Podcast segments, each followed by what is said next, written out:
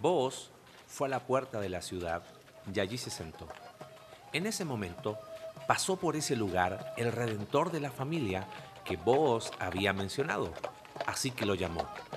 Amigo, ven, siéntate aquí, quiero hablar contigo. Así que se sentaron juntos. Enseguida, Boaz llamó a diez líderes del pueblo y le pidió que se sentaran allí como testigos. Entonces, Boaz le dijo al redentor de la familia, Tú conoces a Noemí, la que volvió de Moab. Está por vender el terreno que pertenecía a Elimelech, nuestro pariente. Pensé que yo debía hablar contigo para que pudieras redimir la tierra si deseas hacerlo.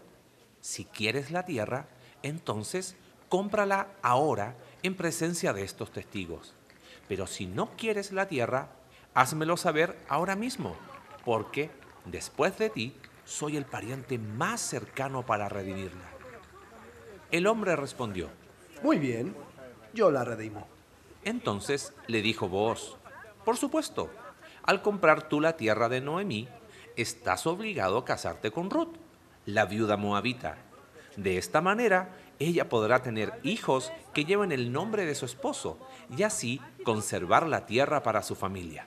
Entonces no puedo redimir la tierra, porque esto pondría en peligro mi propia herencia. Redime tú la tierra. Yo no lo puedo hacer. En esos días era costumbre en Israel que cualquiera que transfiera un derecho de compra se quitara la sandalia y se la entregara a la otra parte. Esto hacía válida la transacción de una manera pública. Entonces, el otro redentor de la familia se quitó la sandalia mientras le decía a Booz, Compra tú la tierra. Entonces Booz les dijo a los ancianos y a la gente que estaba alrededor, Ustedes son testigos de que hoy le compré a Noemí toda la propiedad de Elimelech, Kelión y Malón. Además, junto con la tierra, adquirí a Ruth, la viuda moabita de Malón, para que sea mi esposa. De este modo, ella podrá tener un hijo, para que el nombre de la familia de su difunto esposo continúe y herede aquí, en su pueblo natal, la propiedad de su familia. Hoy todos ustedes son testigos. Entonces los ancianos y toda la gente que estaba en la puerta respondieron, somos testigos. Que el Señor haga que esta mujer que va a ser parte de tu hogar sea como Raquel y Lea, de quienes descendió toda la nación de Israel. Que prosperes en Efrata y que seas famoso en Belén.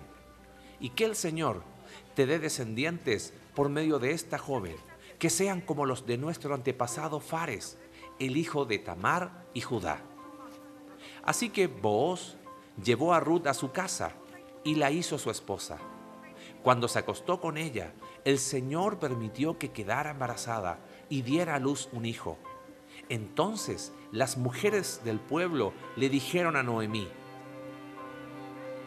Alabado sea el Señor, que te ha dado ahora un redentor para tu familia, que este niño sea famoso en Israel, que Él restaure tu juventud y te cuide en tu vejez. Pues es el hijo de tu nuera que te ama y que te ha tratado mejor que siete hijos. Entonces Noemí tomó al niño, lo abrazó contra su pecho y cuidó de él como si fuera su propio hijo. Las vecinas decían, Por fin ahora Noemí tiene nuevamente un hijo. y le pusieron por nombre Obed. Él llegó a ser el padre de Isaí y el abuelo de David.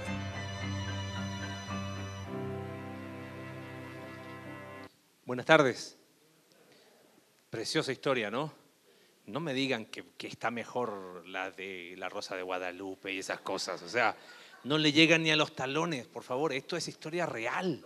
Esto es Dios obrando de una manera increíble. Sabes, eh, terminamos el libro de Ruth, ¿no? Y espero que hayas disfrutado este tiempo estudiando un libro que por lo general se trata a veces muy rápido, donde tristemente se enfoca solo en, sí, Ruth, y, perdemos a veces cosas que son más profundas. Lo lindo de lo que pudimos apreciar recién es que termina eh, eh, con una especie de final feliz, que seamos honestos no es lo común, ¿no? Eh, pero acá tenemos un final hermoso, pero que va mucho más allá aún de lo que nosotros dimensionamos. antes de, me gustaría hoy hacer dos cosas. Cerrar un poquito el libro y tener algunas lecciones después a nivel personal y prácticas para nosotros. No te voy a decir nada nuevo, ¿ok? porque la Biblia ya se terminó de escribir, pero sí ver algunas aplicaciones prácticas para nosotros. Quizás es bueno aclarar algunos pasajes del, capítulo cuando dice que vos subió la puerta. Recuerda que lo hemos dicho en varios domingos, es la idea de que iban a los tribunales. La puerta en las ciudades antiguas era el lugar donde se sentaban los ancianos o la gente mayor de la ciudad y ellos eh, fungían como una especie de jueces y en la puerta se llevaban a cargo las decisiones que eran trascendentes. Por eso él dice que fue a la, puerta. Interesante, ¿no? Cuando, cuando le grita ahí al amigo, hey amigo, ahí la, reina Valera dice, eh, fulano, ven acá, ¿no? Eh, qué tenso momento, ya vamos a ver por qué. Recuerda que este era el pariente más cercano. Y si él aceptaba el derecho a redimir, vos perdía todo, ¿no? Eh, no te llamó la atención el, hecho de, lo quiero aclarar, recuerda que lo vimos el domingo pasado y el, anterior domingo también, eh, en cuanto a esto de la ley del levirato. Si una mujer eh, quedaba viuda y no tenía hijos, para mantener la descendencia, un familiar, el más cercano de su esposo, se casaba con ella para mantener la descendencia. Eso incluía comprar la tierra, pero también dar descendencia. Esa es la razón, te la quiero aclarar porque después lo vamos a, usar, por la cual el pariente más cercano no usa su derecho de redención. Porque él dice, sí, compro la tierra porque me conviene. Noemí ya es una mujer anciana, no me va a dar hijos, entonces yo ahora tengo más tierra. Y muy astutamente vos le dices, ah, bueno, buenísimo, pero también incluye a Ruth. Ah, entonces no. ¿Por qué dice que no? Porque si él decía que sí, el hijo que Ruth podía probablemente darle y que es más, él tenía que esforzarse para que así tuviese una descendencia, ese hijo iba a heredar lo de Noemí, pero también iba a heredar lo de quién? Lo del pariente. Entonces por eso el pariente dice, no, no me conviene porque si no pierdo yo también. Interesante aún lo, del zapato, ¿no? ¿Se imaginan cada compromiso que hacemos nosotros sacar un zapato derecho y andar con el zapato ahí? Y, qué lindo el cierre del, capítulo. Dice que Noemí abrazó a su, a su nieto lo crió como un hijo. La, reina Valera dice que fue su haya, fue la persona que lo crió. Qué, qué lindo final para una mujer que fuera de su tierra, en Moab, había perdido todo. Su esposa, su esposo, perdón, sus dos hijos. Y hoy, después de, un, de, tiempo, eh, tiene un nieto, ¿no? Obed, que significa siervo, y como leímos ahí, termina siendo el abuelo de David. Antes de ir al pasaje en sí, me gustaría hacer algunas conclusiones finales de este precioso libro. ¿Quiénes eran los tres personajes de la historia? Ruth, Noemí y vos. Bueno, apareció Orfa al inicio, pero apareció y se fue. No, no siguió, ¿no? ¿Cuál de los tres piensas que sería el más importante? Ruth, bueno, eh, pero si no hubiese sido por Noemí, Ruth no llega. ¿Sabes? En realidad, ¿quién es, quién brilla en esta historia desde el capítulo 1 hasta el final, hasta el capítulo 4? Es Dios. No es ni Ruth, no es ni vos, ni, ni aún este, Noemí. Es Dios.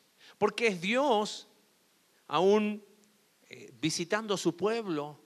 Es Dios permitiendo que, oh, justo llegaran Noemí y Ruth, ¿te acuerdas cuándo? Al inicio del tiempo de la siega de la cebada.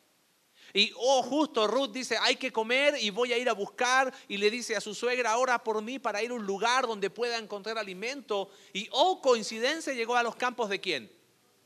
¿Te das cuenta cómo Dios es lo que, quien brilla en cada capítulo de esta historia?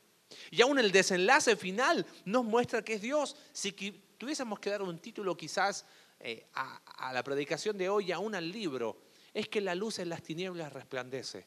No te olvides que estamos en la etapa más oscura de Israel. ¿Recuerdan que se hizo largo la serie del libro de jueces? Bueno, no hemos terminado jueces. Porque ¿cuándo ocurre esta historia de Ruth? Capítulo 1, verso 1. Aconteció en los días que gobernaban quién? Los jueces. En la época más oscura de Israel.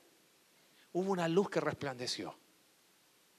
Lo que Dios hizo en y a través de vos, de Ruth y de Noemí. Otra cosa que me llama la atención a, forma de conclusión final es que el mismo Dios que está en el capítulo 1 es el mismo Dios del capítulo 4.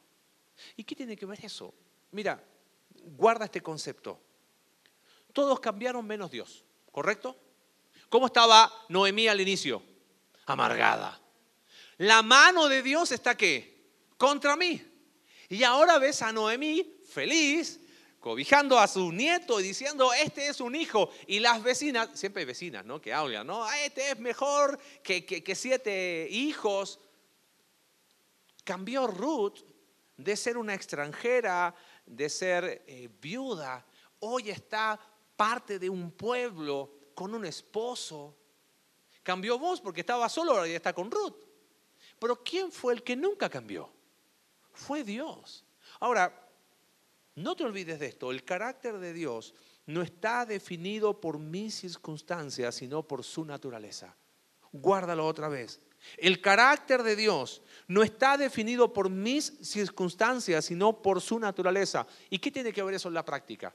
Dime, ¿cuántas veces nosotros no hemos dicho, ay, Dios ha sido tan bueno porque me cuidó, tuvo tanta misericordia porque no me permitió pasar, ha sido tan bueno conmigo? Dios es bueno cuando? Siempre. Y cuando sientes que no es tan bueno contigo, deja de ser bueno. Y cuando a veces como que no siento que su misericordia, su misericordia se renueva cada mañana, dice Lamentaciones capítulo 3. No, Dios, Dios, mira, y hacemos así, ¿no? Mi Dios me ha sido fiel. ¿A quién estoy destacando? ¿A Dios o a mí? Es porque es mi Dios que me ha sido fiel y, al final a mí. Dios es fiel porque Él es fiel. Nunca permitas que tus circunstancias definan el carácter de Dios.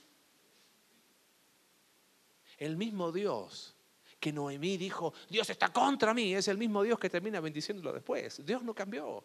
¿Te das cuenta?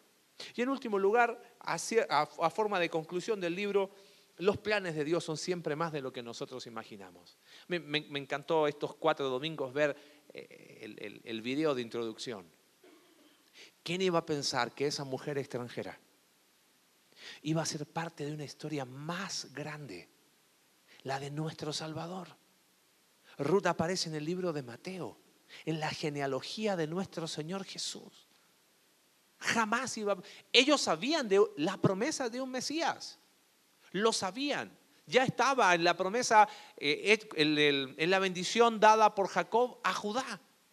¿Tú crees que Ruth sabía, ay, iré a ser yo? No, ella simplemente fue eh, receptora de la gracia y la misericordia de Dios. Y es donde se cumple lo que dice Isaías 55, que mis pensamientos, dice Dios, no son los de ustedes, ni mis caminos, los de ustedes, son mucho más altos que eso. Podríamos hablar de la transformación de Noemí, cómo pasó de una mujer amargada, eh, deprimida, enojada con Dios, a decir, Dios, qué increíble que eres. Podríamos hablar aún de la transformación de Ruth. Ruth grafica muy bien lo que enseña Efesios capítulo 2. Alex nos decía algo el domingo pasado. ¿Recuerdan cuáles son las personas que necesitan, o qué más que necesitan, que es como lo más bajo en el escalafón social? Los huérfanos, viudas pobres y extranjeros. Por eso tenían que tener misericordia de ellos. De alguna manera Ruth era esas cuatro cosas. Era extranjera, era viuda, era pobre, de alguna manera era huérfana porque se quedó sin familia, solo su suegra. Es que cuando Dios llega a una vida, eh, somos lo que nunca antes fuimos. Dios no arregla vidas. Dios nos da una nueva identidad en Cristo. Y somos aquello que nunca antes fuimos. Ese es el poder del Evangelio. ¿Recuerdas ahí Efesios capítulo 2? Cuando dice Pablo que en aquel tiempo estabais lejos, sin Cristo, lejos de la ciudadanía de Dios, ajenos a las promesas, sin esperanza y sin Dios en el mundo. Así estaba Ruth. Pero ahora en Cristo Jesús, nosotros que estábamos lejos hemos sido hechos cercanos. De alguna manera la historia de Ruth es la historia de quién? Nuestra historia. Tu historia y mi historia. De estar lejos de Dios. A ser parte de la familia de Dios en Cristo. Pero me gustaría hoy terminar este, este libro enfocándonos en vos. Recién eh, terminamos el, primer servicio y, saliendo alguien me dice, oiga, vos, no, no soy vos, soy Marcelo. Eh, hablamos mucho de vos, pero no, no. Pero quiero que te enfoques en vos hoy. Que si algo te puedas llevar es qué cosas uno puede ver en este hombre. Porque quien brilla en este capítulo es vos. mira, me gustaría que escuches primero, y ahora te lo voy a explicar, cuál es la idea central de lo que vamos a compartir hoy. Sabes, a la luz de la vida de vos, uno puede concluir que las personas que Dios usa son las personas espirituales. Y quizás tú dices, ah, entonces, ok, yo paso, este mensaje no es para mí. Las personas que Dios usa son las personas espirituales. Bueno, aclarémoslos un poquito. ¿Acaso Dios no usa a quien quiere? Usó un burro en el Antiguo Testamento, hasta lo hizo hablar. Así que de ahí para abajo y de ahí para arriba todos podemos ser usados por Dios, ¿no? De alguna manera, es verdad, Dios usa al, que quiere, usa un rey pagano, pero cuando me refiero a las personas que Dios usa, es que una cosa es que Dios obre a través de nosotros, y otra cosa es que Dios obre a través de nosotros y al mismo tiempo en nosotros. Qué triste sería que Dios nos use así. Bueno, Dios obra a través de mí. Pero qué diferente es que Dios obra en mí primero y a través de mí. Las personas que Dios usa son las personas espirituales. Y quizás tú dices, ah, entonces yo no, ay, yo no le entro, ¿no? A ver, si cuando vimos el capítulo 1 de Ruth derribamos el mito de la fe perfecta, no existe la fe perfecta. Creo que de alguna manera también tenemos que derribar el mito del cristiano espiritual perfecto. ¿Qué es ser espiritual? Porque si decimos que las personas que Dios usa son las personas espirituales, de inmediato viene un estereotipo a nuestra mente. ¿Cuál es? Bueno, levantarse 3 de la mañana a orar de rodillas, casi sangrando las rodillas. Este, leer la Biblia, ¿cuántas horas? Dos, tres horas. Memorizarla, leer la Biblia en un año, Nuevo Testamento en tres años, eh, leerlo al revés, al derecho. No pecar nunca en no hacer nada indebido y ser el hombre y la mujer perfecto. ¿Eso es ser espiritual? Claro, decimos que no, pero en nuestra mente sí está esa idea. Sí está esa idea de, ah, ser espiritual es algo inalcanzable. Ah, ser espiritual es como, claro, y, si de repente lees biografías de, grandes hombres de Dios, no, yo termino deprimido, no, no, y se levantaban y, no comían por tres meses, no, hombre, yo de un día sin taco me muero, ¿no? Entonces es como que eso de ser espiritual es casi algo inalcanzable. ¿Qué es ser espiritual? Si lo pudiésemos definir de una manera sencilla, ser maduro. Hebreos capítulo 5, verso 14 dice que el alimento sólido es para los que han alcanzado madurez. ¿Qué es eso? Los que por el uso, los que tienen el hábito de elegir siempre lo mejor. Esa es la idea. Tiene los sentidos ejercitados en el discernimiento del bien y del mal. Todos los días tomamos decisiones, ¿correcto? Y vamos diciendo, a ver, ¿qué es lo mejor? Esto, esto. Y de repente digo, oye, ¿qué pasa cuando tengo dos buenas opciones? Bueno, elegir lo que es mejor bajo la perspectiva de Dios. Eso es madurez. Si pudiésemos definirlo aún más sencillo, es vivir lo que cantamos. ¿Cuál fue la última alabanza que cantamos recién? Oh Cristo, tu presencia qué? Y cuando lo cantamos nos sentimos espirituales. Pero eso no es ser espiritual. ¿Sabes qué es ser espiritual? Es reconocer que la presencia de Cristo, ¿cuándo está? 24-7. ¿A poco? Sí. Entonces, la misma actitud que tenemos acá cantando tu presencia es el cielo para mí, es la que tenemos que tener cuando nos enojamos con nuestra esposa. O cuando queremos agarrar del cuello a nuestros hijos. O cuando en el trabajo estamos por explotar porque las cosas no dan más. Oh, tu presencia sí está bien, 24/7. Eso es ser espiritual. ¿Te das cuenta? Es reconocer eh, la soberanía de Dios en todas las áreas de mi vida. Y aún un poquito más. Ser espiritual, es la, ser espiritual es la única opción para un cristiano. Yo siento que a veces hemos equivocado ciertas enseñanzas. ¿Eres cristiano? ¿Eres hijo de Dios? Bueno, elige qué tipo de cristianismo vas a tomar. Tipo cristianismo a la medida, ¿no? Espiritual, nah, como para qué, muy aburrido. Y este, eh, carnal, suena bien, ¿no? Este, dominguero, eh, ese puede ser. Este, eh, comprometido a medias. Este, agente secreto, nadie sabe que soy cristiano. Y es como que elijo, ¿no? De acuerdo a lo que yo quiero. Jesús dice que Él nos dejó huellas para que sigamos, nos dejó ejemplo para que sigamos qué. ¿Y cuántas huellas uno ve? Ve un par. Claro que pecamos. Y claro que muchas veces vivimos de acuerdo a mentiras que creemos de este mundo y de este sistema. Pero no hay categoría, ah, hoy quiero ser un cristiano así nomás. No, ¿cuál es la única opción para un hijo de Dios? Ser espiritual. El problema es que nosotros hemos hecho el ser espiritual como algo inalcanzable. Vos fue un hombre espiritual. Y si las personas que Dios usa son las personas espirituales, hoy vamos a ver entonces qué características mostró vos que lo hicieron un hombre espiritual. Y no vamos a descubrir nada nuevo, pero sí colocar el fundamento para decir, yo también puedo ser un hombre y una mujer espiritual. Fíjate, lo, primero es, capítulo 1, vos sube a la puerta, se sienta allí, pasa aquel pariente y le dice, ven acá, siéntate, llama a los ancianos, tú puedes redimir, ¿lo vas a hacer? Sí. ¿Sabes? Lo primero que yo veo acá es una fe que obra. Vimos el domingo pasado cómo tanto vos, Noemí y Ruth planearon, fueron proactivos y fueron pacientes. Pero piensa esto, capítulo 3 termina el capítulo diciéndole, Ruth, tú tranquila, yo te voy a redimir. Está bien, hay un pariente más cercano.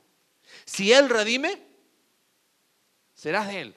Pero si no, yo me caso contigo excelente intención. Capítulo 4 pasó de la intención a qué? A la acción. Lo hizo. Ahora, yo me coloco un poco en los zapatos de vos. Yo hubiese estado ahí, pasó el pariente, ¿le hablo? No le hablo. Sí, no. Bueno, Ruth, la verdad, el, pariente ya no, quiso. No, se la jugó. Mostró una fe que obra. Yo veo ahí a vos jugándosela por Ruth. Aún tanto Noemí mostró lo mismo. Noemí frustrada y todo, tuvo una fe que la hizo caminar a Belén. Y Ruth con su fe sencilla le dijo, Noemí, donde tú vas, yo quiero ir. Y, y, es más, aún quiero que tu pueblo sea el mío. ¿Te das cuenta? Una fe que obra es avanzar y no solo decir, sino demostrarlo. Santiago capítulo 2 habla de eso. Están dos hombres ahí discutiendo, dice Santiago capítulo 2, y uno dice que tiene fe y el otro dice que tiene obras. Y, dónde está tu fe? Y muéstrala. Y, ahí están discutiendo.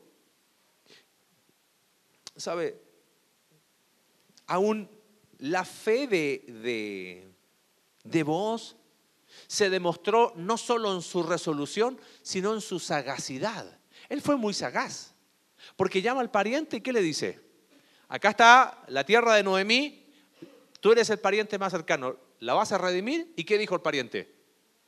Dijo, sí, yo la redimo. ¿Y después qué le dice vos? Ah, pero te aviso que también viene incluida en el paquete quién?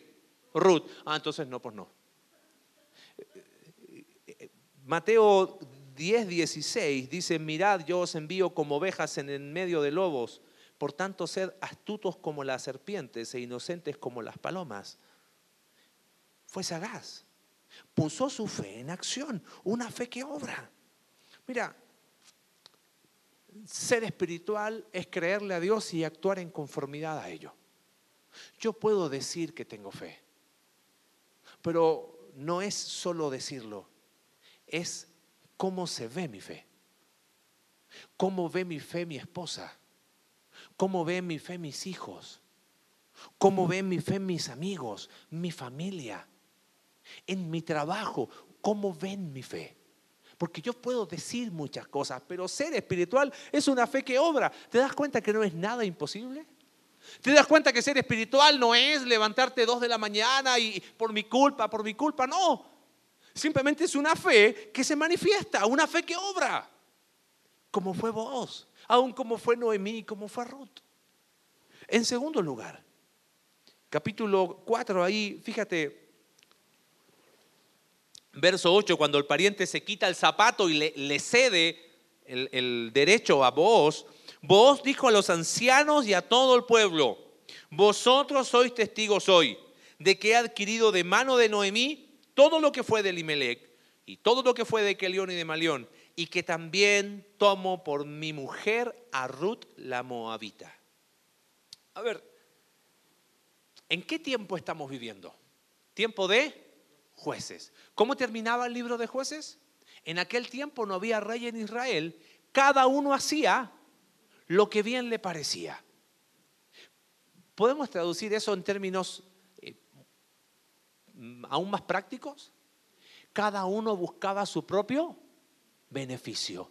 Cada uno buscaba lo que era bueno para quién, para él. ¿Y cómo se llama eso? Egoísmo. La característica que vimos en todo el libro de jueces es egoísmo. Cada uno vivía para sí, cada uno buscaba su propio bien. Esa fue la razón por la cual el pariente más cercano no quiso redimir. Porque él dijo, sí, yo redimo. Y cuando Boaz le dijo, pero también incluye a, a la moabita viuda, no. ¿Por qué dijo no?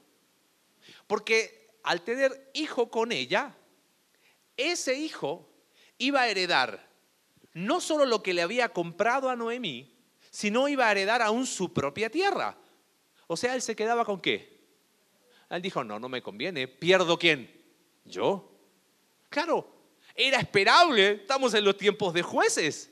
Cada uno buscaba su propio bien, egoísmo. Entonces, ¿qué manifestó vos al casarse con Ruth? ¿Sabes qué manifestó? No solamente una fe que obra, sino un amor que trabaja. Eso es amor. Le llamamos a esta serie Ruth, amor en tiempos de jueces, ¿no? Porque ya veníamos, veníamos muy, intensos jueces, había que darle un poquito de amor a la cosa. Pero no cualquier amor. Mira qué interesante lo que dice la escritura. ¿Leíste alguna vez un versículo que diga, esposos, amen a sus esposas, pero con el mejor amor que pueda salir de su corazón? Padres, amen a sus hijos con el mejor deseo que puedan tener. Es más, Iglesia, amaos los unos a los otros, pero con la mejor gana y la mejor intención. ¿Dice eso la escritura? Si fuese así, sería esto un desastre. Por el día que no quiero, y el día que no, no tengo ganas, y el día que se me cruzó, y el día que tengo un mal día, y el día que en vez de amar a mis hijos me dan ganas de decirle, no, ¿qué pasa ahí? ¿Qué pasa cuando viene la discusión en el matrimonio? Oh". Entonces Dios dice, ustedes se van a amar, pero de una manera diferente. De la manera que yo os he amado, ustedes lo van a hacer. ¿Y cómo es la manera que Dios nos ha amado? El parámetro de Dios. 1 Corintios 13, verso 5, en la descripción del amor hay una frase interesante. El amor no busca lo suyo propio. ¿Qué hizo vos? No buscó lo suyo propio. ¿Te das cuenta? Vos ilustra muy bien esta verdad. La ilustra perfectamente. Él no buscó lo suyo propio. Él mostró un amor, pero no un amor que dijo, ay, sí, Ruth, yo te voy a amar. No, un amor que trabaja. Fue, se la jugó, una fe que obra y trabajó. ¿Te acuerdas que te mencionaba lo que decía Alex el domingo pasado? ¿Cuáles eran las cuatro personas? más bajas en la clase social, pobres, huérfanos, viudos, extranjeros. Y de alguna manera en Ruth estaban las cuatro. ¿Qué podía esperar vos a cambio por amar a Ruth? De una mujer extranjera, pobre, viuda, casi huérfana, porque se, ¿qué podía esperar a cambio? Es que el amor no busca lo suyo propio. ¿Te das cuenta? Ese es el reflejo del verdadero amor. Booz decidió amar a Ruth con las responsabilidades que eso implicaba, aquellas que el pariente cercano no quiso asumir. Ah, porque eso de amor, qué linda las estrellas y las flores, eso no es amor, eso es enamoramiento, eso lo tiene cualquiera. Amor implica responsabilidad y vos las asumió. Amor no solamente tiene que ver con algo romántico, amor son acciones concretas. Vos mostró un amor que trabaja. Y quizás pensamos en nosotros y digo, bueno, ¿y, cómo va mi amor? Sí, porque eh, amad, esposos, amad como Cristo amó a su iglesia. Y uno dice, sí, y yo muero en el trabajo por ella. No, no te mueras, por favor, ¿ok? Sí, trabaja, pero no solo es trabajo. Ah, porque un amor que trabaja y quizás tú estás diciendo, yo trabajo 16 horas y le llevo ahí y por eso la trato como la trato. No, no, eso no es amor. Trabajar, trabaja cualquiera. Es un amor que trabaja. Eh, un amor que trabaja es capaz de ser amigo, compañero, confidente, poner el hombro, llorar juntos, reír juntos. Eso es amor que trabaja. Aún con los hijos, aún entre nosotros, como iglesia. ¿Viste cuando a veces queda esa sensación de que siento que estoy dando, ¡ay, qué pesado que es!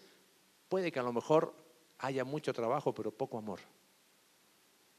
Por eso vos mostró una fe que obra, un amor que trabaja y en último lugar dice el versículo 9 en adelante que tomó por mujer a Ruth y fíjate que él dice, para restaurar el nombre del difunto sobre su heredad, para que el nombre del muerto no se borre de entre sus hermanos y de la puerta de su lugar. Vosotros sois testigos hoy. Vos ni siquiera piensas en él, ¿te das cuenta? O sea, además de las características espirituales, es un hombre humilde. Ni siquiera él aparece así, y acá estoy yo ahora en la foto. Eh, el texto que leímos dice que cuando conoció, se casó con Ruth y, tuvieron relaciones, Dios les concedió el privilegio de tener, ¿qué cosa? Un hijo.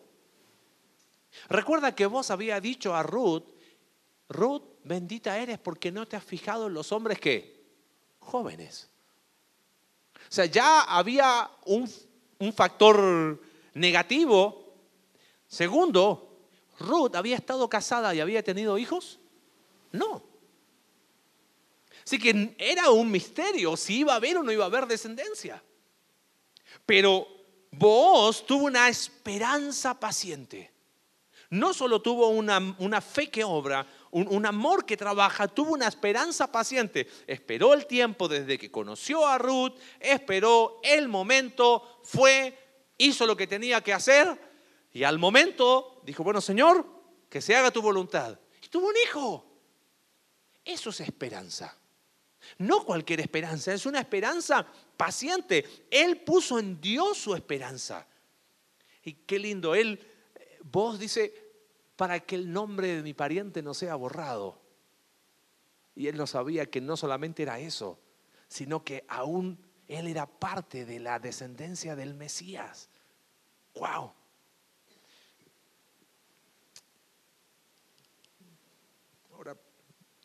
Yo pensaba para cuántas veces yo estoy descreído de las cosas.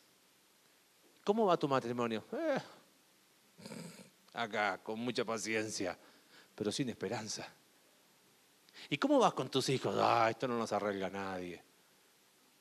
Eh, y hay más resignación que esperanza. Tres características vimos de vos que lo hicieron un hombre espiritual. Una fe que obra, un amor que trabaja y una esperanza paciente. Te hago una pregunta, ¿es algo imposible? Es algo inalcanzable. Es un estereotipo que hay nunca, porque las personas que Dios usa son las personas espirituales. Vos nos deja un desafío de que es posible. Aún Noemí manifestó esas tres cosas. Ruth también. Y recuerda que estamos en la etapa más oscura de Israel. Quizás tú dices, ah, pero Marce, es que tú no conoces mi situación, y tú no conoces cómo era este tiempo. No, ahora sí lo conoces porque estudiamos lo que fue jueces. Por eso, en medio de las tinieblas, el libro de, de Ruth es luz que brilla y que nos muestra que se puede. Imagina un hogar donde brillen estas virtudes. Imagina un lugar de trabajo donde la gente puede decir, oye, yo veo una fe, pero tú demuestras tu fe. Es más, muestras un amor distinto al resto, desinteresado. En nuestro trabajo, en nuestro hogar, en nuestra iglesia. Es interesante que el apóstol Pablo menciona estas virtudes como virtudes fundamentales. Primera de Corintios capítulo 13, verso 13. Dice, y ahora permanecen, ¿qué cosa? Fe, esperanza y qué. Ahí están las tres, ¿ves?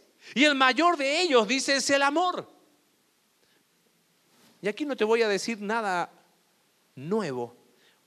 Uno de mis autores favoritos, que fue un predicador que vivió hace más de 100 años atrás, él una vez identificó un paralelo muy interesante y con esto quiero ir cerrando el concepto de, de ser espiritual. El apóstol Pablo en Primera de Tesalonicenses alaba a una iglesia. ¿Sabes por qué? Porque era una iglesia espiritual. Y adivina qué tres características tenía esta iglesia. Mira, Primera de Tesalonicenses, capítulo 1, verso 2, dice, damos siempre gracias a Dios por todos vosotros, haciendo memoria de vosotros en vuestras oraciones, acordándoos sin cesar delante de, de Dios y Padre nuestro, ¿de qué cosa? De la obra de vuestra. Ahí está, ¿te das cuenta? ¿Qué más? Del trabajo de vuestro amor.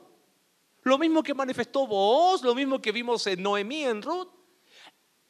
Y de vuestra constancia o paciencia, ¿en qué cosa? En la esperanza. ¿Sabes lo más lindo de esta iglesia? Es que versículos después, Pablo les dice, ustedes han sido ejemplo. Y han sido ejemplo de tal manera que nosotros en esa zona ni siquiera tenemos que predicar, dice Pablo. Porque todos dicen cómo ustedes se convirtieron de los ídolos a Dios para servir al Dios vivo y verdadero y esperar de los cielos a su Hijo que los libra de la ira venidera. ¿Se puede ser una iglesia espiritual? Sí, Señor. ¿Se puede ser un hombre y una mujer espiritual? Claro que se puede. ¿Se puede tener un hogar espiritual? Sí. Lo interesante es que este autor, Campbell Morgan, hace un contraste con una carta que manda Jesús a una iglesia. Si Jesús es el esposo de la iglesia, de alguna manera uno lo puede leer como la carta de un esposo a una esposa. Esa carta está en el libro de Apocalipsis capítulo 2. Es la carta a la iglesia de Éfeso. Y va a aparecer el versículo y quiero que pongas atención en la lectura y que veas cuál es la diferencia. Dice capítulo 2 de Apocalipsis, verso 2, yo conozco qué cosa? Tus obras, tu arduo trabajo y qué más? Y tu paciencia es igual a tesalonicenses, es igual a vos, ¿correcto? ¿Qué falta aquí? Hay obras, pero no hay qué. No hay fe. Hay arduo trabajo, pero ¿qué no hay? No hay amor. Y hay paciencia, pero ¿qué no hay? ¿Y podemos terminar así? ¿Puedo tener obras sin fe? Sí, ¿sabes cómo se llama eso? Se llama religiosidad. ¿Será esa quizás la razón de mi, inconstancia? ¿Será quizás esa la razón de que me involucro poco? ¿Será quizás esa la razón de mi poco crecimiento espiritual? De que un día estoy bien, un día estoy mal. ¿Por qué? Porque tengo obras, pero no tengo una fe que obra. Qué fácil es quedarnos con las obras. ¡Qué peligro! Eh, Jesús les dice a esta iglesia, yo conozco tus obras, tu arduo trabajo y paciencia. Lo más triste que versículo 5, perdón, versículo 4 le dice, pero tengo contra ti que has dejado tu primer amor, ya no me amas como antes. Qué triste que un esposo le escriba a su esposa, ya no me amas como antes. Tenían obras, tenían trabajo y tenían paciencia, pero no servían, porque obra sin fe es religiosidad. Y eso no es ser espiritual. Cuidado con quedarnos con obras sin fe. ¿Puedo tener trabajo sin amor? Sí. ¿Sabes cómo se llama eso? Fastidio. Oh, estoy cansado. Todo lo que hago se me hace pesado, molesto con mi esposa. Ay, ayúdale. Ah. Pero en el trabajo, ¿qué pongo? Sonrisa. ¿Por qué razón? Que me pagan, ¿no? Todo hombre tiene su precio. Sí, en el trabajo ponemos la sonrisa a lo que sea porque nos pagan. Pero trabajo por amor. ¡Ah, qué fastidio! Ay, no, otra vez no. Ay, no. Eso de matrimonio va a estar horrible porque seguro nos van a decir que como esposo seamos ayuda a la esposa. Ah. A ver, es un amor que trabaja. Y trabajar, trabaja cualquiera. Ser un hombre espiritual hace la diferencia. Cualquiera trabaja. Pero ser un hombre espiritual en el hogar, eso hace la diferencia. Podemos quedarnos con trabajo sin amor si eso se llama fastidio. ¿Y puedo tener paciencia sin esperanza? Sí. Eso se llama resignación. ¿Cómo vas? Haga las reuniones que quiera, nada va a cambiar. Y si y vivo resignado y yo sé que no, ¿y para qué seguir? Mejor espero que todo se venga abajo y digo, tengo paciencia, tarde o temprano. No, eso no es paciencia, eso es resignación.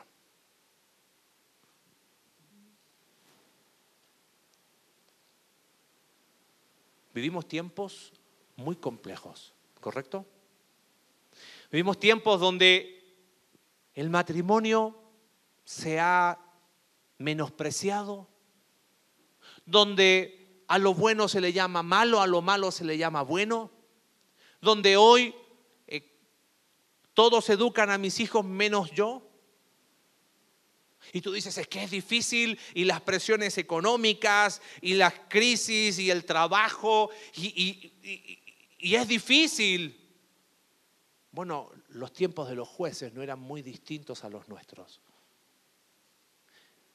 Y si vos, Noemí y Ruth pudieron marcar la diferencia, nosotros también podemos.